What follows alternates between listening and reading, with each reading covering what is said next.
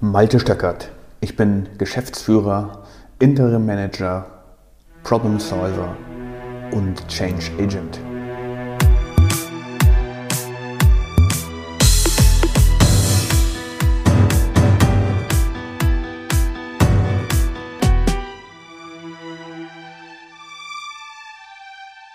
In dieser Podcast-Episode geht es um das Saisongeschäft und die Schwierigkeiten auf das Saisongeschäft ein Forecast zu machen. Ich habe mich neulich mal mit jemandem unterhalten und der sagte, ja, mein Geschäft ist absolut saisonal. Äh, und jede, jeder neuen Saison gibt es einfach neue Anforderungen, gibt es einfach was Neues. So ein ganz klein wenig anders wird es jedes Mal. Und deswegen finde ich es auch einfach viel zu aufwendig, das in so etwas wie Prozesse zu gießen. Ja, weil es eben jedes Mal anders ist. Ne? Also die Saison ist halt XY in und in der nächsten Saison dann mal Z. Wer was, wer kann das schon vorausahnen? Ja, zum Beispiel gehen dieses Jahr lila Blumen hervorragend, im nächsten Jahr werden es dann rote sein, wer weiß das schon? Und wer kann das schon vorausahnen? Wie soll ich da überhaupt einen Forecast bilden? Wenn ich keinen Forecast bilden kann, weißt du, was bringt mir dann eigentlich das Ganze? Wieso sollte ich mich auf Prozesse verlassen? Ich lasse mich ja da mal lieber so durch den Tag treiben. Und eins sage ich dir, ich bin ein hervorragender Firefighter. Ich kann Probleme sofort erkennen. Ich verstehe ganz genau, was am Horizont aufsteigt. Wenn die Sonne am Horizont aufsteigt, dass es heute eventuell ein heißer Tag wird und dann weiß ich ganz genau, was zu tun ist. Darauf verlasse ich mich. Das ist so intuitiv bei mir einfach vorhanden. Das ist echt super. Und damit komme ich echt sehr, sehr gut auch durch dieses Geschäft, weil, guck mal, ich verkaufe im Prinzip nur vier Monate im Jahr und den Rest des Jahres, ja, da kann ich mich auf die faule Haut liegen, weil da passiert eigentlich nicht viel. Und deswegen, ähm, also da brauche ich jetzt keine großartige Vorbereitung, da brauche ich keinen Forecast für und deswegen bin ich auch der Meinung, dass ich auch keine Prozesse brauche. Okay, habe ich gesagt, nehmen wir das doch mal auseinander. Was unterscheidet denn nach deiner Meinung ein saisonales Geschäft von einem sogenannten normalen Geschäft? Ist da echt so viel Unterschied drin? Und dann hat er gesagt, ja, natürlich ist da ein Riesenunterschied.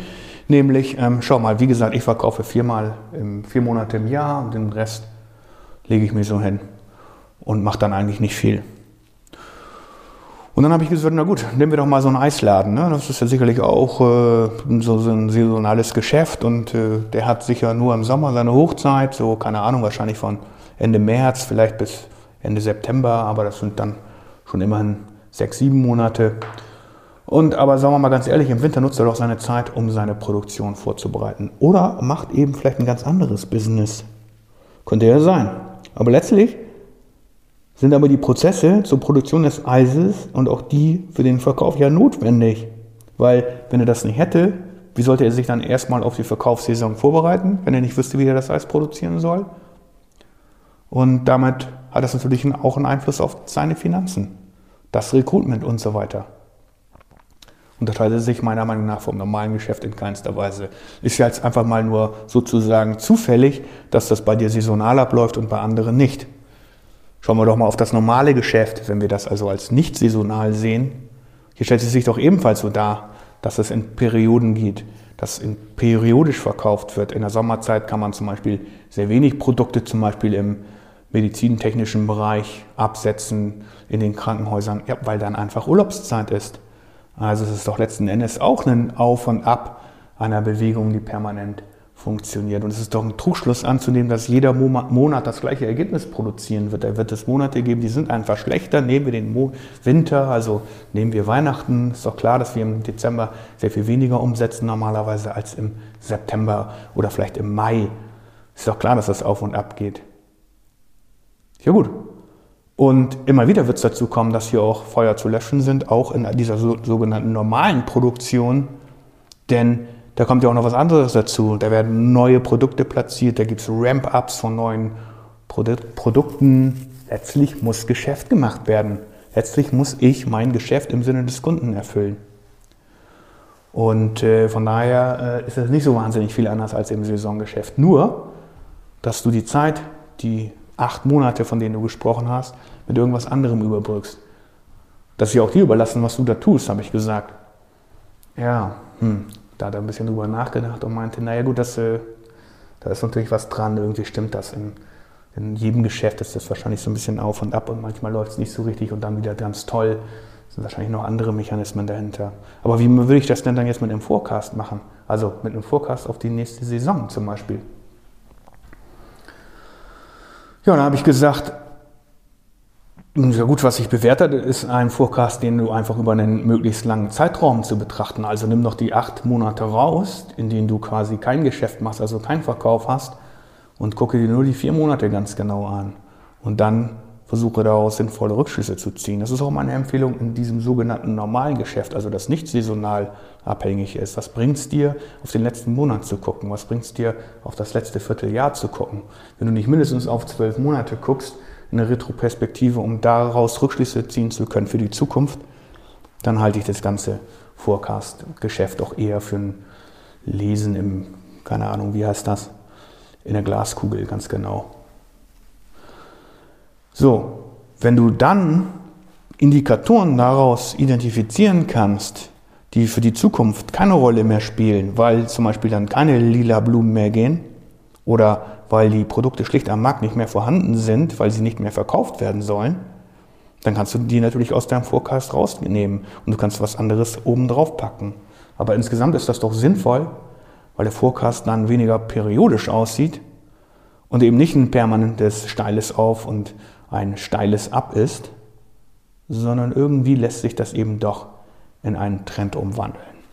Und an diesem Trend willst du ja arbeiten. Du willst ja langfristig wissen, nicht, was nächste Saison ist, was übernächste Saison ist, sondern was ist denn zum Beispiel in fünf Saisons möglich, wenn du darüber nachdenkst. Und nichts anderes passiert in diesem normalen Geschäft, das nicht saisonabhängig ist, letztlich auch. Und jetzt könntest du natürlich die Zeit, in der du kein Geschäft machst, in der du nicht verkaufst, dich ganz einfach mal um deine Struktur kümmern. Leg doch einfach mal deine Struktur und schau dir an, was sind wirklich deine wertschöpfenden Prozesse. Was ist es denn ganz genau?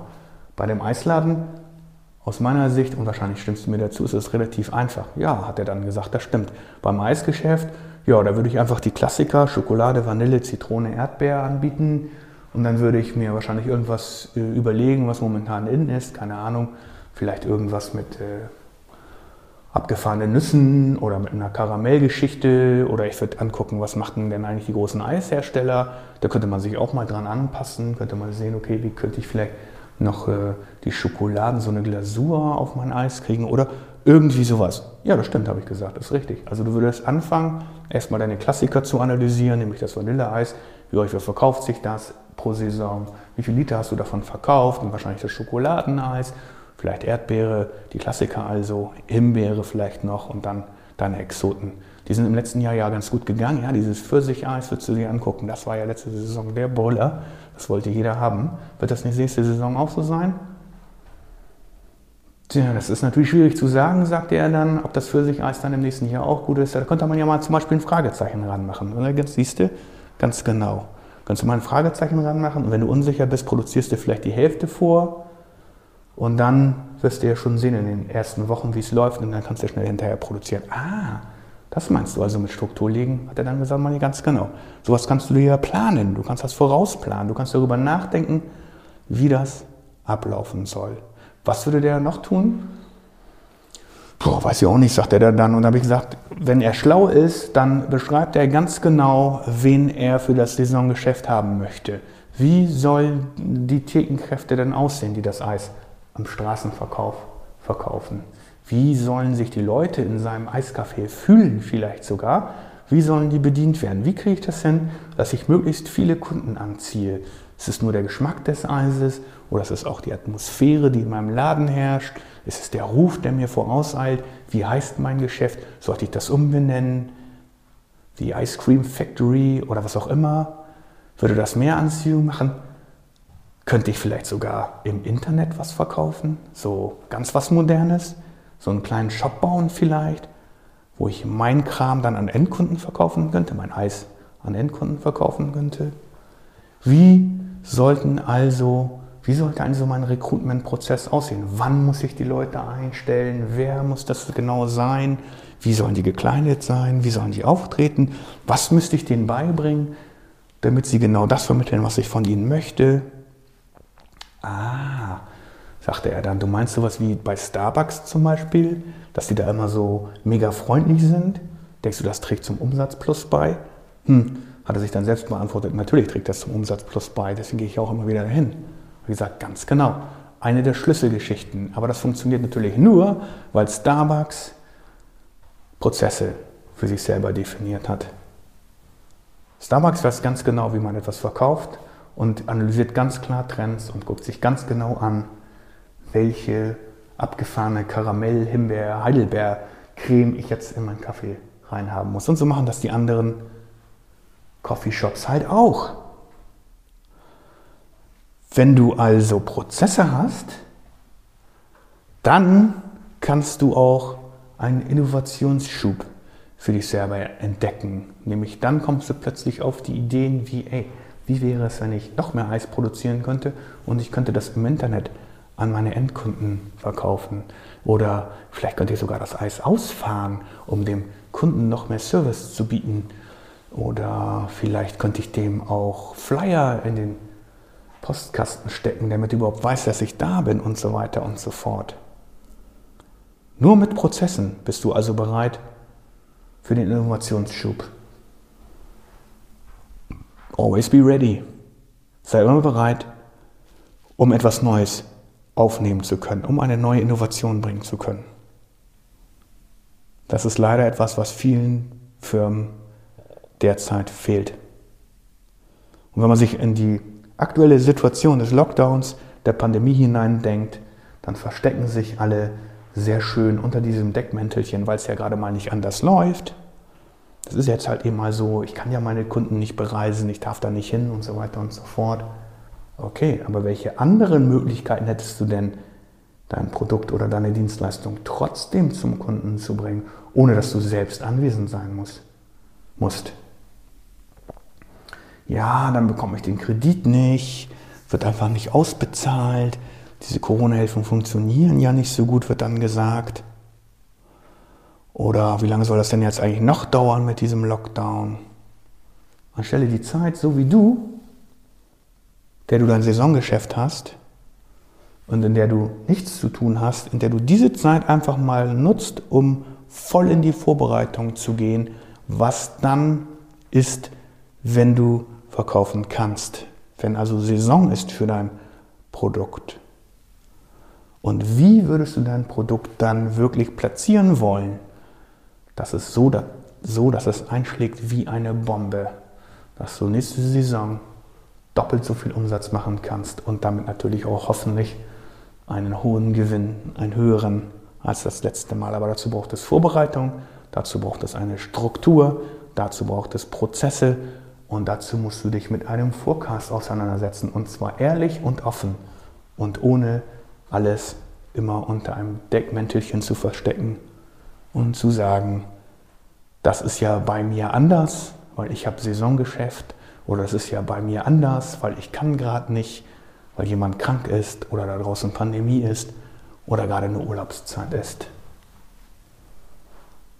Lieber Hörer, ich hoffe, du bist schon weiter und denkst über echte Innovation nach, aber an welchen Stellen bist du denn noch nicht always ready, bereit, den nächsten Innovationsschub zu gehen? Hast du die Prozesse, auf die du dich verlassen kannst?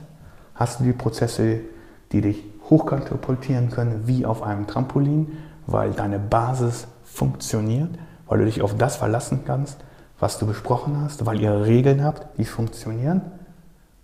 Wenn das so ist, dann beglückwünsche ich dich. Ich kann das für mich sagen, bei uns fehlt noch einiges. Und das ist gut denn dann habe ich noch was zu tun. Vielen Dank fürs Zuhören und einen erfolgreichen Tag. Wenn dir diese Folge gefallen hat, dann hinterlasse mir doch eine Bewertung auf Apple oder Spotify. Ich freue mich auf das nächste Mal.